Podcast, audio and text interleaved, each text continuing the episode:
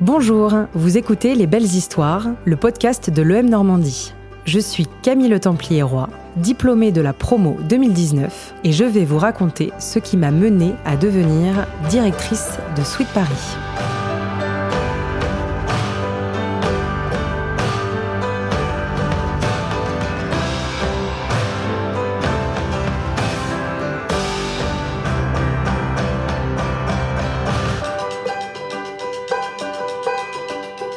J'avais une, une, ligne directrice qui était de toute façon la partie commerciale, commerciale et digitale. Ça c'est un truc que je, pour moi, je voulais allier les deux. Donc l'école de commerce pour moi, le M Normandie était euh, logique en fait de, de suivre cette, euh, ce trajet-là. Donc moi c'était digital et commercial et en effet j'ai terminé après par un master euh, qui était un peu spécialisé dans la partie digitale, euh, ce qui m'a permis justement de faire mon tremplin après sur la vie active grâce à mon alternance.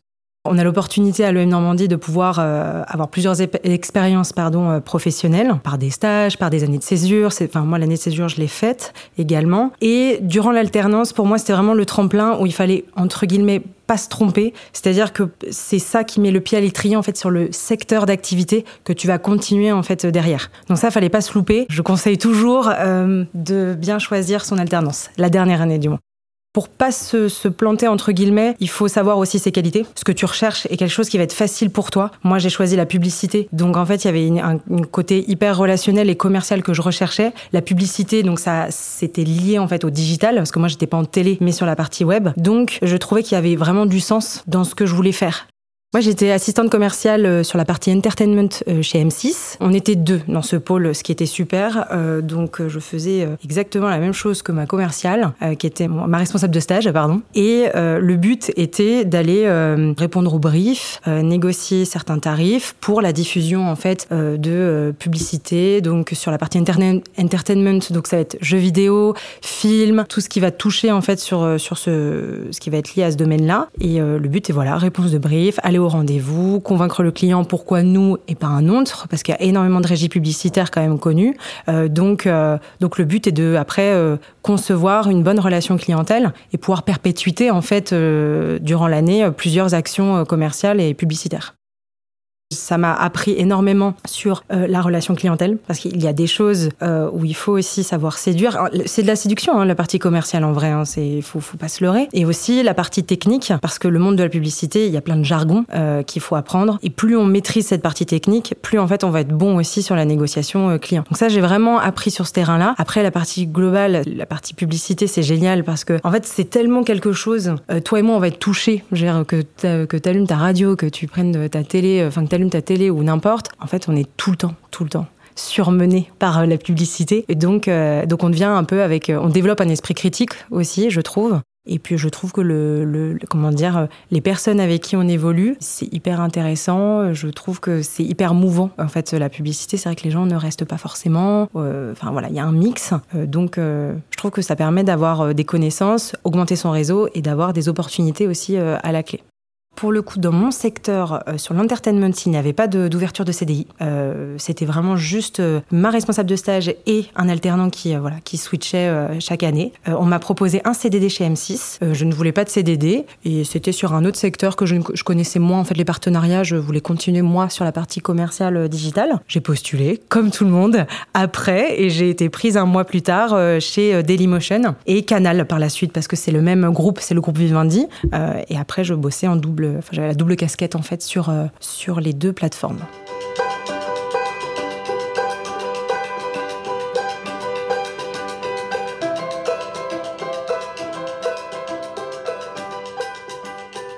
Moi, je pense que hum, quand on a une bonne expérience professionnelle, c'est quand on est bien accompagné. Moi, je suis tombée sur un manager qui était ultra bien, euh, très ouvert dans la compréhension, qui prenait son temps aussi à expliquer, euh, qui mettait dans le bain directement et qui était, enfin voilà, toute cette synergie-là faisait que c'était euh, très agréable en fait de continuer à évoluer dans ce milieu-là. Et puis évidemment faire ses preuves. Il n'y a pas le choix. Il y a un moment donné, on parle de chiffres. Un hein, commercial, c'est pas non plus, c'est pas en train de cueillir des pâquerettes. Il y a un moment donné, il faut, faut de la rentabilité entre guillemets. Mais au fur et à mesure, plus on prend confiance dans une bonne équipe, en fait, plus on est porté aussi par le groupe et par le fait de vouloir développer, développer. Et donc moi, j'étais vraiment dans, ce, dans cette ambiance-là et c'était hyper bien. Ça a duré un peu plus d'un an et demi et j'ai eu une autre offre en fait. J'ai été démarchée dans une autre société qui s'appelait Média Performance, qui était une, enfin qui est toujours hein, une régie publicitaire principalement axée sur la data, euh, la partie data retail. Donc là j'ai appris euh, différentes choses. On va dire que ça c'était très formateur. Ça m'a pas forcément plu, mais par contre c'était très formateur dans le sens où là on, on devait euh, apprendre, on réapprendre en fait finalement par cœur certaines choses, des forces de vente, des choses qu'on apprend à l'école, mais qui finalement en fait se, suivent instinctivement en fait euh, en fonction de notre pitch, etc. Quand on est dans d'autres sociétés. Et là, c'était très très carré. Donc ça m'a un peu euh, moins plu, mais j'ai, je pense que ça m'a beaucoup appris. Je suis restée un an. Moi, mon école, c'est suivre le fil de l'eau. C'est-à-dire que moi, les opportunités, si elles arrivent et qu'elles me tentent, je suis là pour apprendre. Mais même dans la vie d'adulte, enfin, je vais avoir 30 ans, que ce soit euh, même à 50, on apprendra toujours. Donc, en soi, je ne vois pas pourquoi, c'est peut-être aussi notre génération, mais je ne vois pas pourquoi je devrais m'enterrer quelque part si je ne m'y plais pas. Si je m'y plais et que je m'épanouis, ça me dérange absolument pas de rester dans une société pendant 5 ans, euh, 10 ans, euh, si je sais qu'il y a euh, de l'apprentissage et qu'on ne stagne pas. Donc moi, ça me pose aucun souci.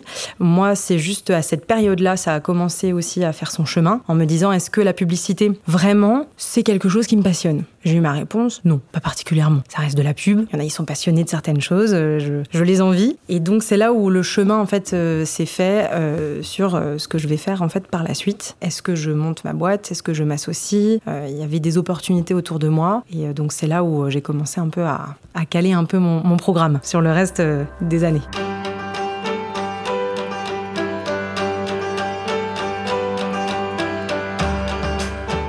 Lance une activité, alors je relance, on va dire, euh, une activité dans le domaine de la joaillerie. Donc on est sur de l'or euh, et du diamant, donc qui n'est absolument pas mon secteur. je n'ai pas fait non plus l'école pour, euh, spécialisée dans, dans, ça. En revanche, au niveau de mon histoire, euh, mon père a toujours en fait été dans la joaillerie. Il travaillait avec des fournisseurs, partenaires, etc. Sur la partie B2B, donc on travaille en marque, lui travaille en marque blanche. Et en 2016, il a monté une petite marque, une petite capsule, j'appelle ça, euh, qui s'appelle Sweet Paris, qu'il arrive à commercialiser euh, au printemps. Donc euh, il y a vraiment cette, ce lancement qui se fait en 2016. Moi, à ce moment-là, je suis à l'EM Normandie, je regarde les collections, j'adore, je tombe amoureuse des produits, je me dis c'est génial. On est sur du, des bijoux qui sont très fins, de qualité, qui c'est de l'or recyclé. Enfin, il y a beaucoup de choses que j'ai appréciées. Et c'est justement quand j'étais à ma deuxième expérience professionnelle chez Media Performance qu'on commence à en discuter. Et je voyais que la marque que j'aimais tant, en fait, c'était essoufflé parce que il n'y avait personne. Lui, ce n'était pas son cœur de métier, c'est pas le cœur de business, donc elle s'essoufflait un peu, mais voilà. Et je me dis, mais c'est trop dommage. Pourquoi on peut pas tenter quelque chose, ou que ce soit que tu prennes quelqu'un, ou dans ces cas-là, moi je m'en charge, mais on s'associe et, on, et puis on relance la marque. On, crée une nouvelle image, et puis euh, on développe les produits, et puis on voit ce que ça donne. J'ai envie de dire, c'est un test. Donc, euh, donc voilà. Et puis après Média Performance, moi je suis partie, je n'avais rien. Donc évidemment, il fallait bien s'organiser avant de se lancer. Donc euh, j'ai fait un CDD après euh, chez Amazon, donc euh, avec Twitch.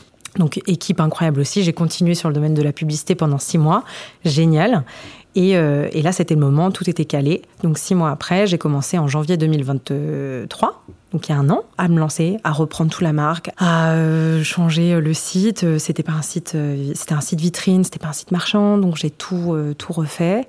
Et euh, j'ai fait une formation en plus. J'ai utilisé mes CPF, donc j'ai pris une formation en plus sur la partie e-commerce parce que certes il y a l'école, mais à un moment donné il fallait que, que je rentre un peu plus en profondeur et c'est des, des compétences que j'avais pas forcément. C'était primordial aussi de maîtriser un peu cette, ces outils-là.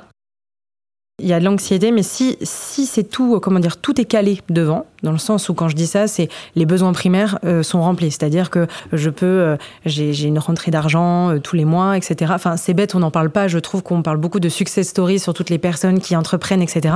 Mais c'est tout de même derrière une démarche. C'est quand même, faut bien s'organiser, faut manquer de rien. Enfin, à un moment donné, on a des charges à payer, euh, on a la nourriture à payer chaque mois. Voilà.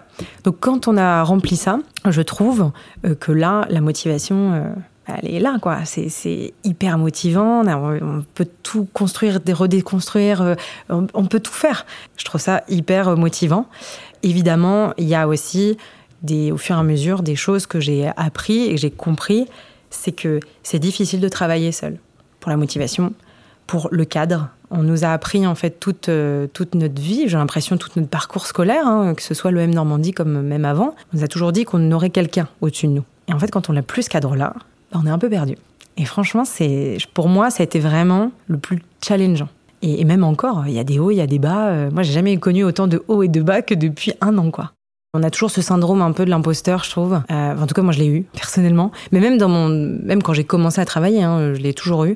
Et en fait, euh, je pense qu'il faut avoir confiance en soi dans ce qu'on fait, quand on, que ce soit en entreprise ou maintenant, quand on fait des tâches, quand on, voilà, quand on travaille, ça paye toujours et il faut jamais lâcher.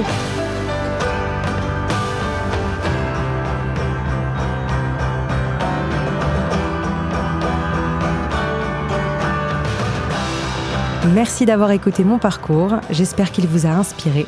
À bientôt!